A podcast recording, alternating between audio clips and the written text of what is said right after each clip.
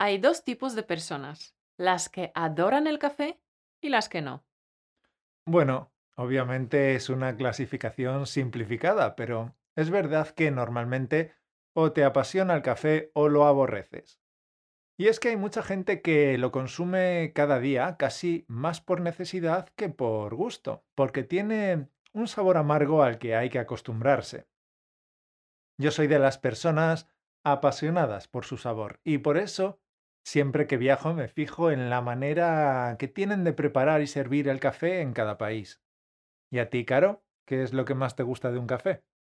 Mm, definitivamente el olor. Ya sabes, cuando abres un paquete nuevo de café, este olor es exquisito.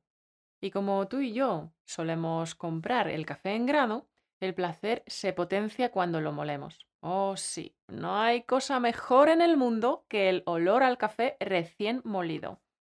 Sí, a mí también me gusta mucho el olor de un buen café. ¿Y el sabor?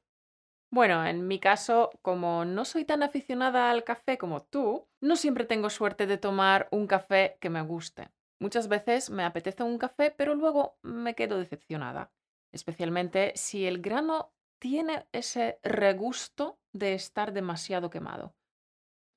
Un regusto es el gusto o sabor que deja una comida o bebida en la boca. Y sí, a veces me toca terminar el café de caro. Bien, sin duda el café es una de las bebidas más populares en todo el mundo. La gente lo toma como desayuno, a media mañana, tras la comida, por la tarde. Para los aficionados al café cualquier momento es bueno, pero según en qué lugar del mundo residas, los hábitos cambian. Cierto. Hay muchas formas distintas de pedir y disfrutar un café por el mundo. ¿Cómo nos gusta disfrutar de un café en España, Mauro? En España lo que más se pide es café solo, cortado o con leche. Relaxing cup of café con leche El café solo, o también llamado espresso, es un café intenso y muy corto de agua. La medida estándar son 30 mililitros. En verano también se suele pedir café con hielo, que es un café solo vertido en un vaso con cubitos de hielo. De esta manera, en verano, cuando el calor es insoportable, puedes disfrutar de tu café y al mismo tiempo refrescarte. El segundo café más popular en España de los que has mencionado es el café cortado. Cuando pides un cortado, el camarero te sirve un café solo con un toque de leche. Un toque significa muy poco, una pequeña cantidad. También podrías decir con una pizca de leche. Una pizca indica también una pequeña cantidad de algo, en este caso de leche. Correcto. En cambio, si pides un café con leche, el camarero te servirá una bebida de café y leche a partes iguales. Bueno, Caro, ¿y a ti cómo te gusta tomar tu café? A mí me gusta el café solo o americano. Nunca añado ni leche ni azúcar a mi café. A veces em, añado algunas especias como canela, pero lo más normal es que me apetezca tomar café solo o americano. Un café americano es un café expreso rebajado con agua caliente. Y hay que decir que muchos españoles lo consideran como aguado. Aguado significa que tiene más agua de lo acostumbrado. Sin embargo, a mí también me gusta el café americano. De hecho, en cuanto al café se refiere, mis gustos coinciden con los tuyos. Hay otros cafés que la gente pide bastante en España y que no he visto en otros países. Me refiero al café bombón y al carajillo. Ah, sí, el café bombón lo eligen los golosos. Mm, Una persona golosa es alguien a quien le gustan los alimentos dulces. El café bolbo- bo- El café bombón es fácil de preparar. Es un café expreso con leche condensada. mm, leche condensada. La leche condensada es una leche a la que se le ha evaporado casi toda el agua y a la que se le ha añadido una importante cantidad de azúcar. Mucho azúcar.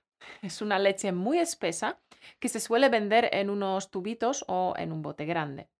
Me acuerdo que de niña nos comprábamos los tubitos de leche condensada y nos los comíamos así, directamente desde el tubito. Obviamente es una cantidad de azúcar tan elevada que los dientes acaban mal. Pues sí, el café bombón es el café preferido por los golosos. ¿Y tú, Mauro? ¿Eres goloso? Bueno, sabes que sí. Me gusta el dulce, el chocolate y las tartas caseras que tú preparas, pero no me gusta ni el azúcar, ni la leche, ni la leche condensada en mi café. Coincido contigo. Sin embargo, de vez en cuando te gusta tomar un carajillo, ¿verdad? ¿Cómo es este café? Bueno, un carajillo en alguna rara ocasión. Un carajillo es un expreso con un toque de algún licor, como brandy, ron, anís. A veces se le añade una corteza de limón y granos de café, pero lo normal es que se le eche un chorrito de algún licor. Un chorrito significa un poco, un chorro pequeño, un poco de brandy, un chorrito de brandy. El carajillo más bien lo suelen pedir los hombres. Si una española pide un café con algo de alcohol, suele pedirlo con Baileys. Creo que simplemente lo llaman carajillo de Baileys. Y esto me trae a la memoria uno de tus cafés preferidos. ¿De mis preferidos? ¿El cuál? El Expreso Martini. Ah, claro, el Expreso Martini. Delicioso. Claro, que las recetas del espresso martini difieren un poco según quien lo prepare. Lo más habitual es que lleve café, vodka y licor de café. Y se llama martini porque se sirve en una copa em, de tipo martini, de las triangulares. Hmm, Bueno, otra pregunta. ¿Cuántos cafés solemos tomar tú y yo al día? ¿Y crees que tomamos mucho café, poco o igual que la mayoría de la gente? Hombre, depende de la época. Actualmente creo que tomamos demasiado. Tomamos unos dos o tres por la mañana y luego uno o dos después de comer. Aunque la verdad, para mí cualquier momento es bueno para tomar un café. Para mí, aunque la mitad de nuestros cafés son descafeinados, sin cafeína, normalmente no me apetece tomar café pasadas las 4 de la tarde. Por la tarde me pega más tomar un té. Mauro, ¿necesitas un café para despertarte por la mañana? No. Suelo descansar bien por la noche, sobre todo desde que nos levantamos a las 5. Así que no necesito café para despertarme. Lo tomo por puro placer. Disfruto mucho de su sabor y de su olor. Dicen que el café es más que una bebida. Hoy nos parece una de las cosas más comunes en el día a día, casi en cualquier lugar del planeta. El café ha adquirido gran importancia social y ha surgido toda una cultura a su alrededor. Cierto, el café se ha convertido casi en una herramienta social, tanto dentro como fuera del trabajo. La gente socializa con un café. El café te anima a entablar una conversación, te permite relacionarte y compartir opiniones.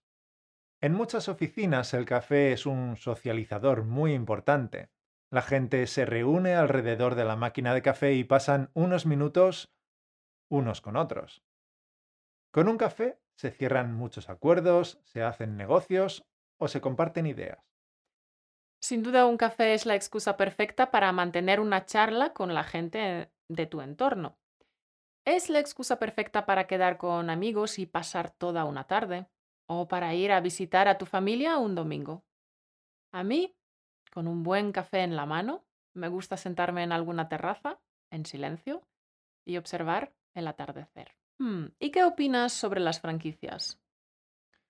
Bueno, suelen tener un café de buena calidad, aunque tú y yo no vamos mucho porque suelen ofrecer unos cafés muy dulzones. Meten unos siropes empalagosos o les meten demasiada leche. Normalmente en sitios así solemos tomar lo de siempre, un café americano. Yo no estoy en contra de las franquicias, pero es cierto que el auge de las franquicias y la globalización está unificando los hábitos respecto al café. Por eso resulta muy interesante descubrir cómo preparan y cómo consumen el café en distintos países. Cierto, porque cada país tiene sus costumbres, sus rarezas y sus curiosidades en torno al café. Por ejemplo, no sé si sabes, pero en Vietnam toman un café con una yema de huevo.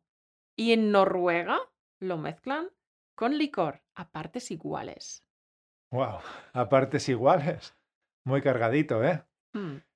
¿Y lo toman así de cargadito por la mañana o es un café que se toman más bien por la tarde? Pues no tengo ni idea.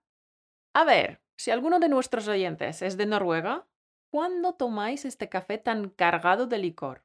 ¿Por la mañana o lo reserváis para más tarde? Déjanos un comentario, porfa.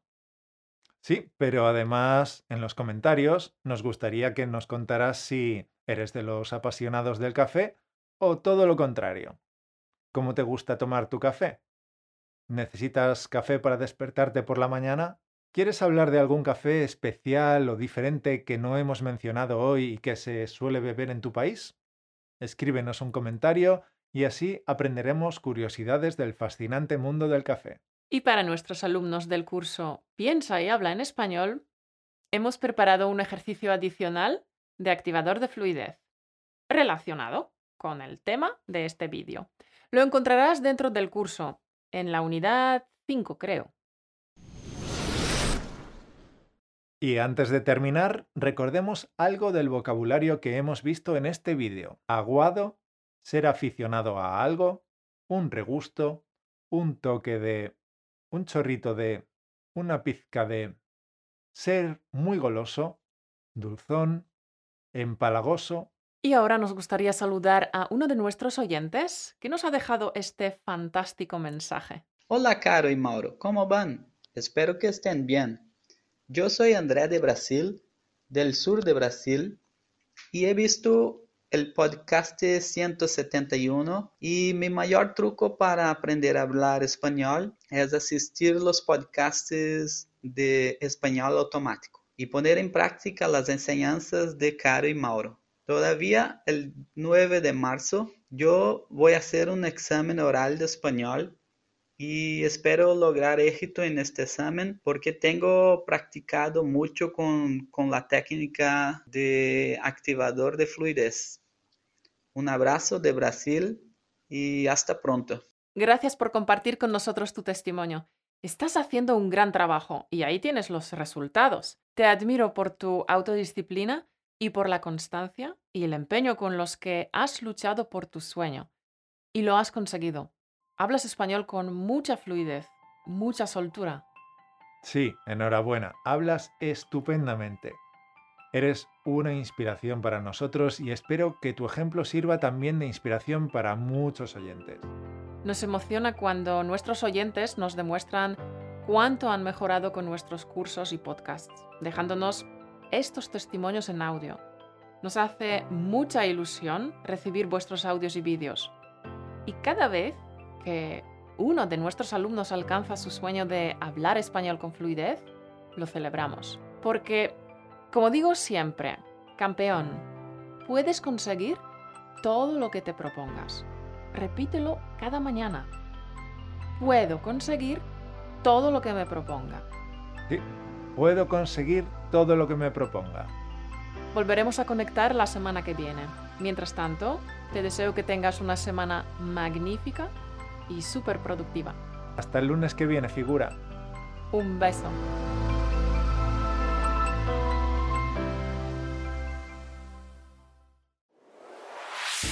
Gracias por escucharnos. Únete a la conversación en españolautomático.com o busca español automático en iTunes.